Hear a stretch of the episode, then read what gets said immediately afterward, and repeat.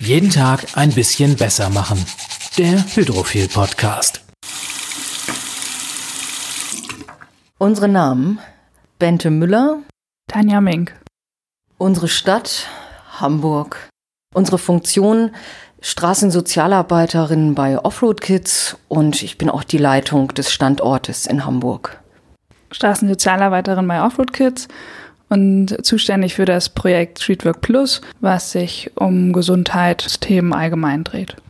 Unsere Mission, junge Menschen von der Straße oder aus prekären Lebenssituationen wegzuholen, zu unterstützen, einen besseren Weg zu finden. Unser Motto, die bestmögliche Perspektive für junge Menschen zu erreichen. Ahoi hoi und moin moin aus Hamburg, aus dem Hydrophil Headquarter zu einer neuen Episode von Jeden Tag ein bisschen besser machen, dem Hydrophil Podcast. Bei mir sind heute nicht nur Bente und Tanja von Offroad Kids, sondern auch wieder Christoph. Moin Christoph. Moin Jens. Hallo Tanja. Hallo. Und hallo Bente. Hallo. Offroad Kids, ihr habt es gerade in der Vorstellung schon ganz kurz angedeutet, ist eine Hilfsorganisation, die sich um Straßenkinder kümmert und um junge Obdachlose. Erzählt uns doch ein bisschen über eure Arbeit. Ja, wir sind seit über 25 Jahren mit unserer Stiftung unterwegs, sind eine überregionale Straßensozialarbeitereinrichtung beziehungsweise ein, ein, eine Stiftung der Jugendhilfe vor über 25 Jahren aus dem Gedanken entstanden, was ist eigentlich mit jungen Menschen, die nicht mehr zu Hause wohnen können, die aus welchem Grund auch immer von zu Hause ausreißen, vielleicht aber auch aus Jugendhilfeeinrichtungen, in denen sie schon untergebracht waren, ausreißen und in ganz Deutschland unterwegs sind. Wer kümmert sich um die? Wo kommen die unter? Gibt es da nicht vielleicht einen besseren Weg, dass sie nicht auf der Straße sind? Das war so der Urgedanke bei Offroad Kids entstanden wirklich aus, aus einer, aus einem Freundeskreis unseres obersten Chefes Markus Seidel, der Journalist von Haus aus ist und äh, tatsächlich wahrscheinlich einfach nochmal ganz anders auf diese Thematik auch guckt, als wir vielleicht als Sozialarbeiter. Nämlich unter anderem, dass er sagte, Mensch, es ist ja auch, wenn man diese jungen Menschen möglichst schnell kennenlernt, denen auch, auch Perspektive bietet, guckt, was ist da möglich, vielleicht im besten Fall auch guckt, gibt es nicht doch wieder eine Rückkehr nach Hause, ähm, wenn man also diesen jungen Menschen so eine Art Stipendium und Hilfestellung gibt, geben sie ja dann der Gesellschaft auch wieder etwas zurück. Also fast ein wirtschaftlicher Gedanke, der dann natürlich mit äh, sozialer Arbeit gefüllt wird von uns. Also dieser Ursprung äh, war dann in Berlin beheimatet. Das war unser erster Straßensozialarbeiterstandort. Da wurde aber ganz schnell klar, dass äh, reicht eigentlich nicht. Also wenn die jungen Leute aus, oft aus ländlicher Gegend abgehauen von zu Hause in Berlin schon angekommen sind, ähm, gehen sie da ganz schnell in der Anonymität unter. Also es wäre viel wichtiger, sie noch viel früher kennenzulernen und zu gucken, ob es nicht wieder ein, eine bessere Perspektive gibt. Und daraus entstand 2005 tatsächlich dann auch unser Standort in Hamburg, zeitgleich aber auch in Köln, Dortmund und letztes Jahr äh, tatsächlich auch in Frankfurt haben wir einen Standort eröffnet. Bevor wir gleich zu der konkreten Arbeit kommen, kannst du mal ein bisschen skizzieren, was sind das so für Kinder und Jugendliche, die zu euch kommen? Gibt es da so einen typischen Lebenslauf, sage ich jetzt mal, von Kindern oder Jugendlichen, die den Weg zu euch suchen oder die von zu Hause ausreißen? Oder was sind so die Hintergründe im Allgemeinen, dass sie diesen Weg einschlagen? Ähm, es gibt schon so, so typische Wege, aber andererseits natürlich auch sehr, äh, meistens ist es sehr individuell was einen jungen Menschen dazu bewegt, von zu Hause auszureisen. Klar, ganz häufig ist es tatsächlich schon sehr, sehr früh Probleme in der Familie, Trennung der Eltern. Oftmals kommen ja auch diese äh, Trennungen der Eltern genau in der Zeit, wo Pubertät, sehr viel Stress in der Schule, weil leider ist ja der Schulstress meist auch genau mit der Pubertät verbunden. Also die höchsten Anforderungen sind in der äh, Pubertät ähm, und auch dann genau in dieser Schulabschlusszeit.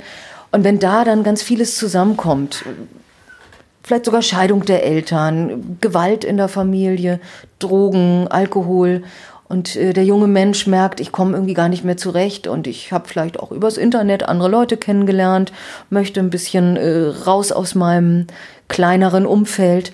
Also das ist ganz oft so ein, so ein, so ein Bruch in der, in der Biografie. Und dass dann die jungen Leute abhauen oder es vielleicht auch zum ersten Mal dazu kommt, dass sie in der Jugendhilfe untergebracht werden, sie auch da merken, äh, sie kommen nicht zurecht. ähm, und dass da äh, Straßenkarrieren entstehen können.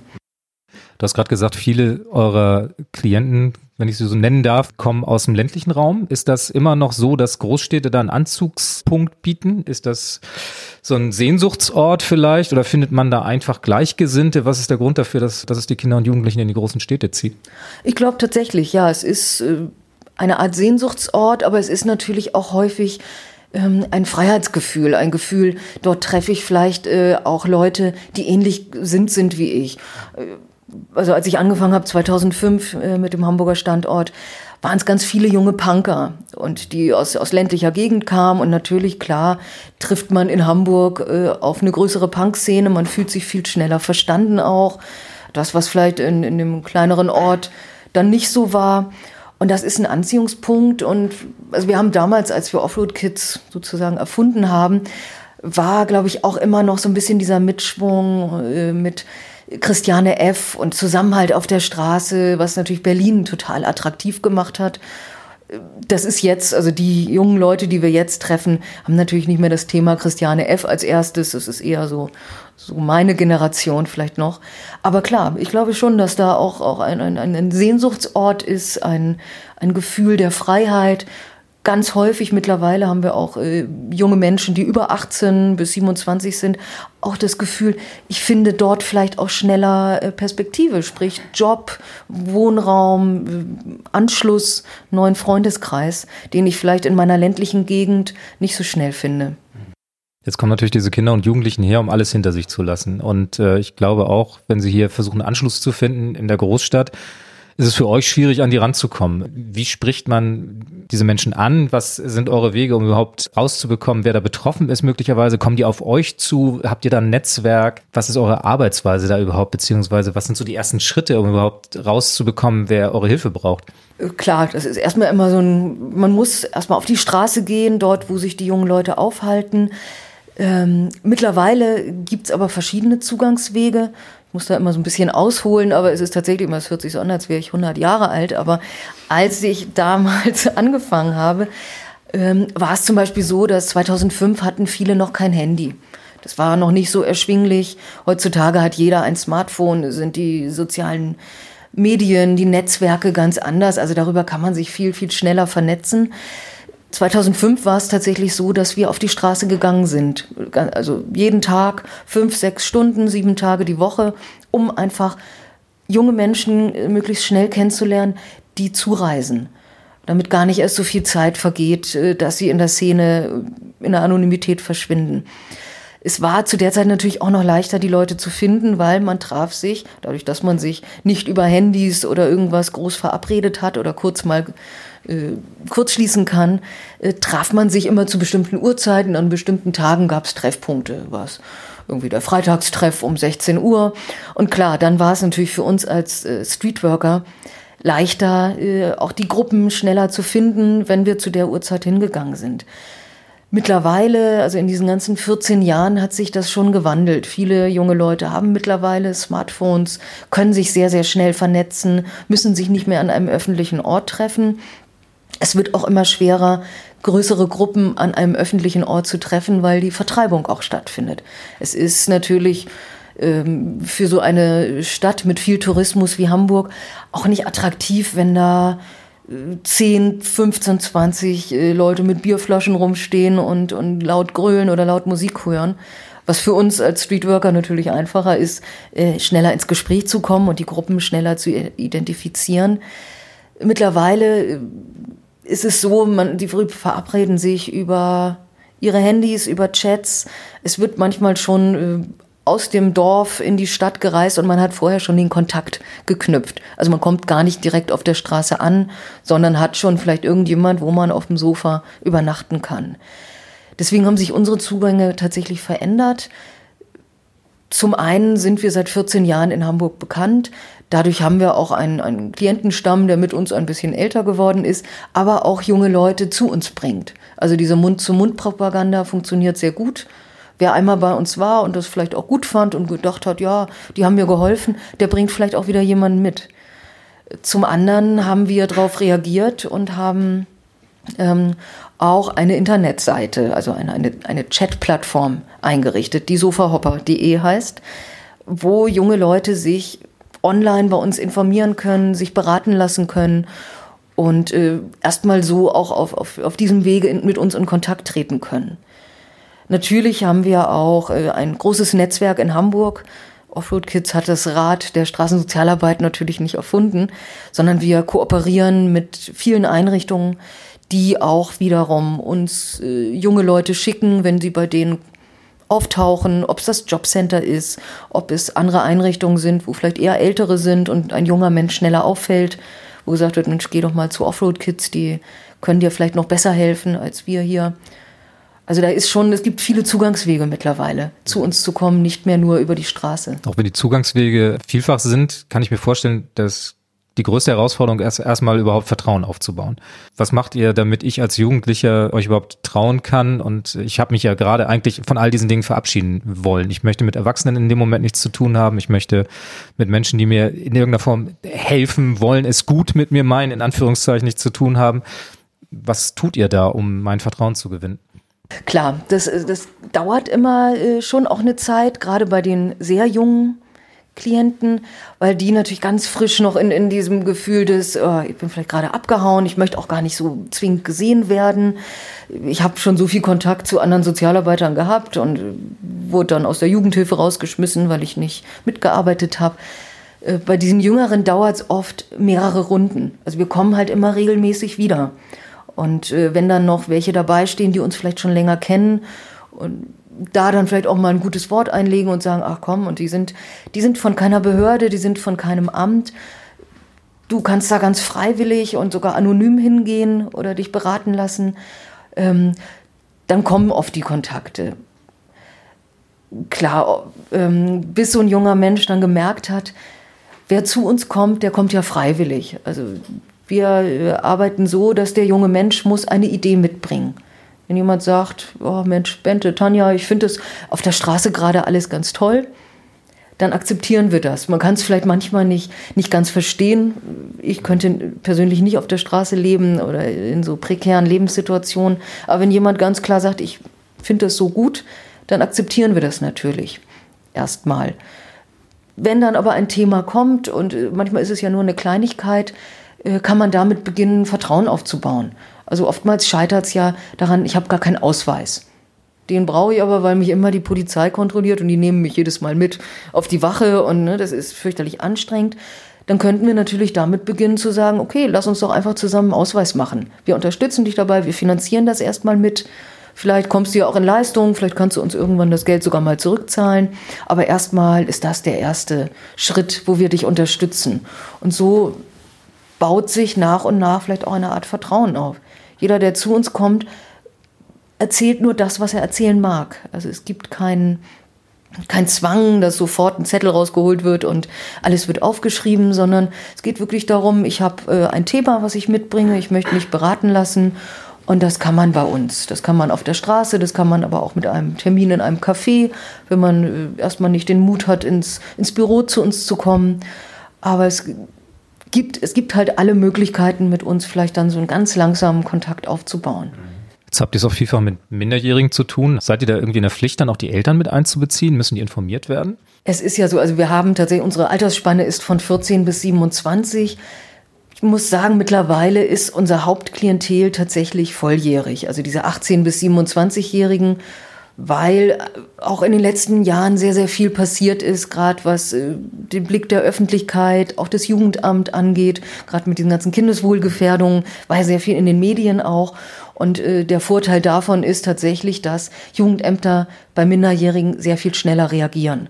Also wenn Minderjährige auf der Straße sind, dann wird sofort der Kinder- und Jugendnotdienst eingeschaltet. Es wird ähm, auch der, der Jugendschutz wird sehr, sehr schnell aufmerksam. Also da brauchen manchmal gar nicht wir äh, hinkommen, sondern das wurde schon vorher gesehen, wenn sich ein Minderjähriger in der Öffentlichkeit aufhält. Also das siehst du auch als klare Verbesserung an. Also da hat sich viel getan in der Vergangenheit, wenn ich das richtig interpretiere. Ja?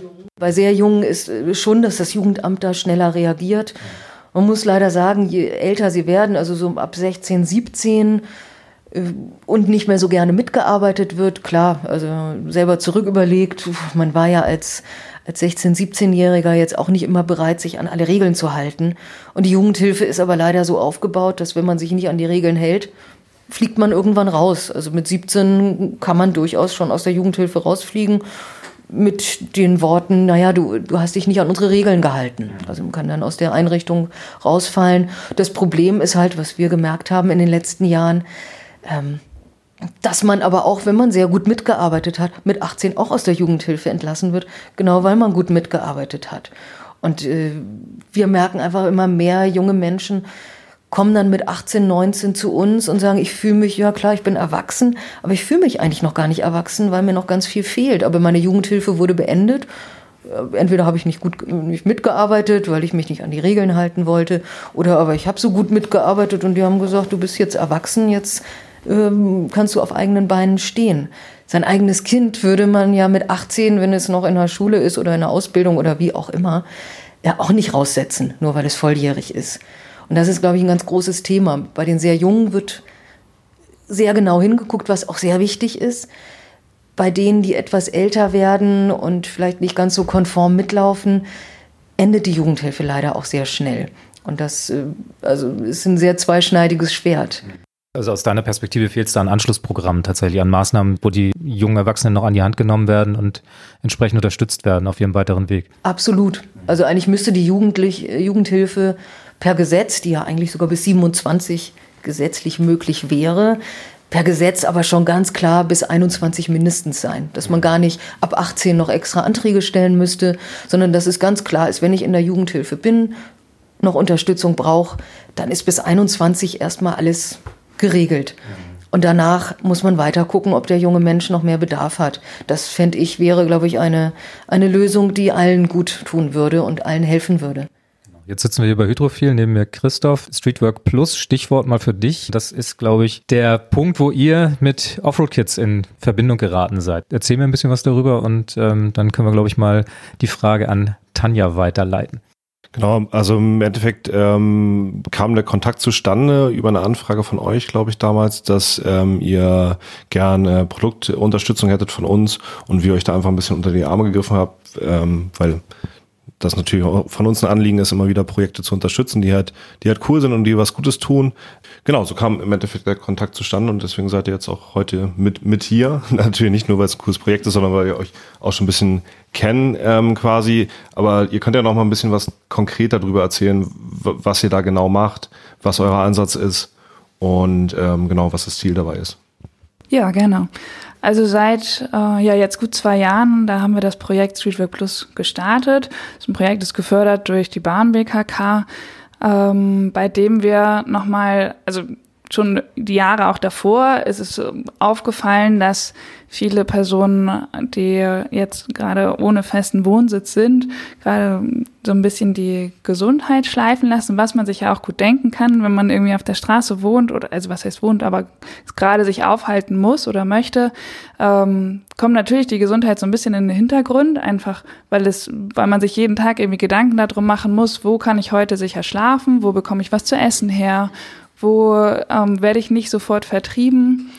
Ähm, da kommt es einfach mal vor, dass man sich nicht sofort Gedanken macht, wenn mal ein Zahn schmerzt oder ähm, gerade so Verhütungsthemen sind dann sowieso oft leider ganz im Hintergrund. Ähm, weswegen wir uns jetzt einfach mit auf den Zettel geschrieben haben, das mit in die Beratung mit ganz stark mit in den Vordergrund mitzunehmen, um einfach da die Personen ein bisschen mehr darauf hinzuweisen und da, ähm, dass sie dann auch so Angebote annehmen von uns, ne? also erstmal die Beratung hinsichtlich den Gesundheitsthemen und dann, wenn wir zu speziellen, also wir haben so ein paar Kontakte zu Ärzten schon aufgebaut, mit denen man dann ähm, auch leichter Termine bekommt und die da so ein bisschen entspannter sind, wenn auch mal jemand einen Termin kurzfristig nicht wahrnehmen kann. Oder bei manchen ist es natürlich auch so, dass dann vielleicht der Körpergeruch nicht so äh, dasjenige das ist, was man vielleicht von jedem ähm, so Standardpatienten und Patientinnen gewohnt ist, dass da die Ärzte ein bisschen entspannter sind. Ähm, da sind wir auch noch dabei, da das Netzwerk noch größer aufzubauen um da einfach schnelle Termine ausmachen zu können, weil es natürlich auch unglaublich wichtig ist, wenn eine Person zu uns kommt und sagt, ich habe seit Wochen Zahnschmerzen oder ich muss unbedingt zum Frauenarzt, dann müssen wir auch schnell einen Termin irgendwo bekommen, damit das nicht nächste Woche oder die nächsten Tage schon wieder in Vergessenheit gerät. Ich kann mir vorstellen, dass diese Fälle auch immer sehr akut sind. Ne? Also ich glaube, dass, dass es da auch eine große Scham gibt. Die Sachen werden, glaube ich, so lange mit sich rumgetragen, bis man dann euch mal anspricht. Ne? Genau. Also klar, genau, wie ich gerade auch meinte, dass man, also dass die Person das auch ruhig ganz, eine ganze Weile vor sich hinschieben, bevor sie dann ähm, sagen, okay, jetzt ist es wirklich nötig, jetzt muss ich mit irgendjemandem darüber sprechen. Und bevor dann direkt zum Arzt gegangen wird, ist es vielleicht doch nochmal einfacher, erstmal den Schritt über uns zu nehmen und zu fragen, kennt ihr da vielleicht jemanden oder muss ich damit zum Arzt? Oder manchmal ist ja auch erstmal das Thema zu den Versicherungen. Das muss ja auch häufig erstmal geklärt werden, dass im Moment bei manchen gar kein Versicherungsschutz besteht ähm, dann müssen wir da uns erstmal drum kümmern, wie es da, was es da für Möglichkeiten gibt, schnellstmöglich da ähm, sich drum zu kümmern. Genau, und jetzt äh, sind wir euch natürlich sehr dankbar, auch um die Spende letzten Jahres, die Zahnbürsten waren das. Ähm, das ist auch eine Sache, mit der wir auf die, auch direkt die, mit auf die Straße gehen. Wir sind immer auf der Straße unterwegs mit kleinen Gesundheitstaschen, nennen wir die. da sind unter anderem Zahnbürsten natürlich drin und auch Kondome und so ein paar andere kleine ähm, Sachen, die für die Hygiene notwendig sind mit denen wir dann auch die Personen versuchen, schon mal nochmal so ein bisschen einfach anzusprechen, um diese Themen zu eröffnen, was alles so in Richtung Gesundheit geht. Ähm, ja, mich würde total interessieren, wie viele Leute betreut ihr in Hamburg? Also ihr habt bestimmt ja aber irgendwie Kontaktzahlen, mit denen ihr arbeitet oder halt so, dass man, äh, dass, dass der Hörer oder die Hörerin dann auch einfach versteht, von wie vielen Leuten reden wir da überhaupt, die irgendwie äh, den Bedarf haben und oder auch die ihr betreut. Im Monat sind es immer so ungefähr was zwischen 40 und 50 Personen in Hamburg. Von den anderen Standorten kann ich das ehrlich gesagt gar nicht so genau sagen, aber in Hamburg sowas um den Dreh. Also es sind Personen, die ihr dann betreut. Das heißt aber nicht, dass damit alle erfasst sind in Nein. der Alterskategorie, die auf der Straße leben oder Ausreißer sind. Wenn wir jetzt mal drüber reden, also für mich ist das ein Thema, das man natürlich irgendwie schon mal wahrgenommen hat, aber das in der Öffentlichkeit kein richtiges Forum hat. Habt ihr das Gefühl, da müssen noch viel mehr Aufklärung darüber betrieben werden, dass es diese Problematik gibt? Oder fühlt ihr euch ausreichend wahrgenommen mit eurer Arbeit und dieser Situation? Also ich glaube, es muss tatsächlich noch viel, viel mehr äh, Aufmerksamkeit darauf gelenkt werden. Äh, unser Ursprung damals war ja tatsächlich auch dieses ne, Straßenkinder in Deutschland. Gibt es das überhaupt? Wir sind so ein reiches Land und ähm, Natürlich haben wir nicht die Zustände wie in, in Drittweltländern oder im, ne, also, wo man im Pappkarton Klebstoff schnüffelnd auf der Straße ist. Aber ich glaube, die, diese verdeckte Obdachlosigkeit, das ist so das große Thema. Es ist auf der Straße sichtbar sind äh, wenig ganz junge Leute, die jetzt wirklich unter der Brücke schlafen. Das ist zum Glück wird es ja tatsächlich, wie ich ja schon erzählt hatte, es wird recht schnell gesehen. Es gibt dafür eine Öffentlichkeit, die drauf guckt. Es gibt einen Jugendschutz. Und ähm, wir haben ja eigentlich auch ein, ein, ein gutes Gesetz in Deutschland. Also wir, wir haben, glaube ich, eins der besten Sozialgesetzbücher, wenn man sie dann genauso auslegen würde, wie sie da beschrieben sind, könnte man daraus sehr, sehr viel machen. Ich glaube, dass das große Problem ist tatsächlich äh, diese Gruppe an jungen Menschen, die jetzt so durchs, durchs Netz fallen, die aus der Jugendhilfe rausgefallen sind, die vielleicht auch mit 18, 19 dann endgültig von zu Hause abgehauen sind, weil dann äh, einfach das Maß voll war, von beiden Seiten wahrscheinlich auch. Und ähm, für diese jungen Leute, die, die sich natürlich auch nicht obdachlos fühlen. Also ähm, das sind Leute, die sehen aus wie, wie wir, wie, ne? also natürlich nur in jünger. Ja, definier mal diesen Zustand, also sich nicht obdachlos zu fühlen. Also was sind das für Situationen? Es ist dann wahrscheinlich es sind die jungen Leute, die ja mal bei dem Kumpel, mal bei dem übernachten, vielleicht auch mal eine Nacht durchmachen, weil gerade nirgendwo eine Couch frei war. Bedeutet das, dass der Übergang auch schleichend sein kann? Absolut, ja. Also es ist von zu Hause, dann mal länger nicht da gewesen, dann vielleicht irgendwann ganz raus, vielleicht auch bei einer Freundin immer gewesen, dann kam eine Trennung, dann ist man zum nächsten Kumpel. Also diese, diese Wohnungslosigkeit, es ist ja keine direkte Obdachlosigkeit, also man hat ja meist ein Dach über dem Kopf, aber man hat ja keine eigene Wohnung. Und das ist eine ganz, ja, eine belastende Situation, wo dann natürlich, man kann sich um wenig kümmern, weil man immer abends vielleicht nicht genau weiß, kann ich heute Abend noch da schlafen? Ich kann äh, keinen wirklichen Job wahrnehmen weil ich ja regelmäßig und pünktlich irgendwo hinkommen muss und dann weiß ich nicht, kann ich, habe ich die Nacht davor ein Bett oder nicht. Und auch da sind halt diese Themen der Gesundheit auch wieder in den Hintergrund gerutscht. Und äh, wie Tanja schon sagte, es ist, wenn man immer viel, viel zu tun hat, immer nach einem neuen Schlafplatz suchen muss, vielleicht auch äh, Ämtergänge und alles, dann rutschen natürlich Themen wie ich kümmere mich um meinen Körper, ich achte mal auf, auf mich selber, das rutscht natürlich hinten runter. Und äh, das Leben stagniert irgendwie. Also ganz oft kommen junge Leute zu uns und die sind dann schon so 21, 22 und man fragt, was, erzähl mal, was ist bei dir so passiert? Und dann kommen tatsächlich diese typischen Karrieren, ja, ach, so als 13-Jährige bin ich in eine Jugendhilfe gekommen. Ach, da bin ich bis 18 gewesen. Das lief auch alles eigentlich ganz gut, aber ach, ich mochte mich dann, ja, mit 18 wollte ich dann mehr feiern und dann bin ich da rausgeflogen. Beziehungsweise die haben gesagt, du musst dir jetzt einen eigenen Wohnraum suchen. Dann bin ich aber erstmal bei einem Kumpel gewesen. Und so vergehen einfach Jahre manchmal. Jahre, in denen der junge Mensch, der sonst vielleicht ein bisschen gesetzter und mehr Chancen hat, schon eine Ausbildung gemacht hat, sich um seinen Schulabschluss gekümmert hat, auch äh, mal Mist bauen darf, aber trotzdem eine Familie im Hintergrund hat, die sagt, du hast jetzt richtig Mist gebaut, aber wir lieben dich ja trotzdem, du wirst von uns gestützt. Wenn man das nicht hat, weil man in der Jugendhilfe ist, wo es einfach auch um, um, um Sanktionen dann geht, dann fällt es natürlich schwer, auch Lernprozesse zu finden.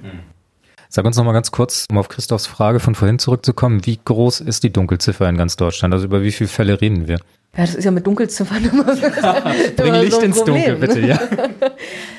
Ich bin immer so ein bisschen gehemmt, was Zahlen angeht. Also es gibt, glaube ich, für ganz Deutschland Zahlen von im kleinen 500 bis 250.000 jungen Menschen in prekären Lebenssituationen. Ich bin da immer, also ich glaube, ein Mittelwert. Also ich glaube, es gibt tatsächlich eine sehr, sehr große Summe an jungen Menschen, die nicht in einer sicheren Lebenssituation sind und tatsächlich auch sehr junge Menschen, die nicht in einer sicheren Lebenssituation sind. Wir können halt bei uns, ja, zahlenmäßig, ich weiß es nicht, also ob es in ganz Deutschland tatsächlich diese 250.000 sind, ich mag mich da nicht festlegen. Also ich möchte da keine Zahl sagen und dann kommt irgendwann am Ende jemand und sagt, es ist falsch. Also es gibt sehr, sehr viele unterschiedliche Zahlen. Du hast vorhin angedeutet, du hast dich äh, mit 16, 17 äh, auch nicht immer an jede Regel gehalten. Ähm, Gibt es bei euch so einen persönlichen, also so einen größeren Grund? Also das Feld der sozialen Arbeit ist ja riesig. Ähm, warum arbeitet ihr gerade mit, mit Kindern oder Jugendlichen oder jungen Erwachsenen, äh, die auf der Straße leben oder ähm, keinen festen Wohnsitz haben? Ja, ich glaube, da hat auch, auch ähm, jeder seine persönlichen Gründe. Also ich komme aus dem Studium, aus der Jungerwachsenenbildung habe auch ganz, äh, also auch in der niedrigschwelligen Drogenarbeit gearbeitet. Also mein, mein Antrieb, auch gerade mit Offroad-Kids, ist tatsächlich der, dass ich immer noch, auch nach 14 Jahren, daran glaube, dass junge Menschen ganz, ganz viel Potenzial haben. Dass da ganz viel noch machbar ist, wenn man in jungen Jahren da nochmal unter die Arme greift, da nochmal äh, dem, dem jungen Menschen auch eine Chance gibt, vielleicht eine, wenn man es Stipendium nennen möchte oder wie auch immer, äh, diesen jungen Menschen die Chance zu geben, in die Gesellschaft zu kommen. Und ich glaube, das große Ziel der sozialen Arbeit ist, sich eigentlich überflüssig zu machen. Also tatsächlich den jungen Menschen so weit zu befähigen, dass er alleine auf den Beinen stehen kann und nicht in, der, in dem Strudel äh, der Sozialleistungen irgendwann hängen bleibt. Und äh, ja, mein Antrieb ist nach wie vor tatsächlich, und es ist auch in der Arbeit immer wieder, äh, spiegelt sich das. Die jungen Leute haben ganz, ganz viel Potenzial. Die bringen ganz tolle Ideen mit, auch wenn sie vielleicht einen schwierigen Lebensweg hatten, bringen sie aber oftmals so tolle Ideen mit, die ich selber äh, gar nicht so im Kopf hätte. Und es müssen ja nicht auch immer die, die 0815-Ideen sein. Also Ziel ist es ja, auf eigenen Beinen stehen zu können. Und wenn man künstlerisch sehr begabt ist, dann kann das ja ein Weg sein, da ein eigenes Studio irgendwann aufzumachen oder in den Bereich zu gehen, auch wenn man nicht den mega Schulabschluss hat. Und das äh, finde ich, ist was ganz, ganz Tolles. Also das äh, trägt mich durch meine Arbeit, junge Leute kennenzulernen, die, die auch tolle Ideen haben. Und die muss man nur ein bisschen mit fördern und so ein paar Steine aus dem Weg räumen, die, die bisher den Weg gehindert haben.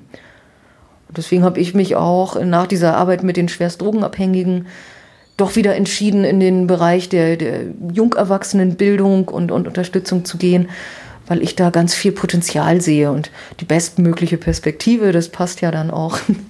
Das Motto von Offroad Kids passt tatsächlich auch zu, zu meinem, meinem Ansinnen und meiner Professionalität in dem Fall dann. Ähm, ja, ich habe Gesundheitswissenschaften studiert und ja, wie man das wahrscheinlich daraus dann schon erkennt, ist einfach dieses Thema Gesundheit bei mir ähm, sehr wichtig hinter, abgesehen von dem Hintergrund, dass ich natürlich für junge Menschen, die gerne dabei unterstützen möchte, ähm, auf ihre Gesundheit mehr hinzuwirken, ähm, die ein bisschen positiv dahingehend zu beeinflussen, ähm, ist es einfach für mich ein großes Anliegen, dass junge Menschen von der Straße kommen. Also ich finde, es ist einfach kein ähm, geeigneter Ort für junge Personen, um da ähm, groß zu werden oder noch erwachsener, als sie teilweise schon sind.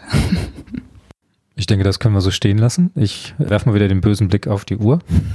Offroad Kids waren bei uns heute zu Gast, eine Hilfsorganisation für Straßenkinder und junge Obdachlose. Bei mir saß Christoph Laudon, Tanja Mink und Bente Müller und ich bedanke mich bei euch allen, sage Tschüss in die Runde. Tschüss. Tschüss und vielen Dank. Tschüss und Dankeschön, ja. Das war eine weitere Ausgabe des Hydrophil Podcasts. Jeden Tag ein bisschen besser machen. Alle Links und Infos gibt's wie immer auf dem Blog unter www.hydrophil.com slash blog slash podcast. Und natürlich freuen wir uns über dein Feedback auf diese Episode und freuen uns auf die nächste Ausgabe. Bis denn. Tschüss.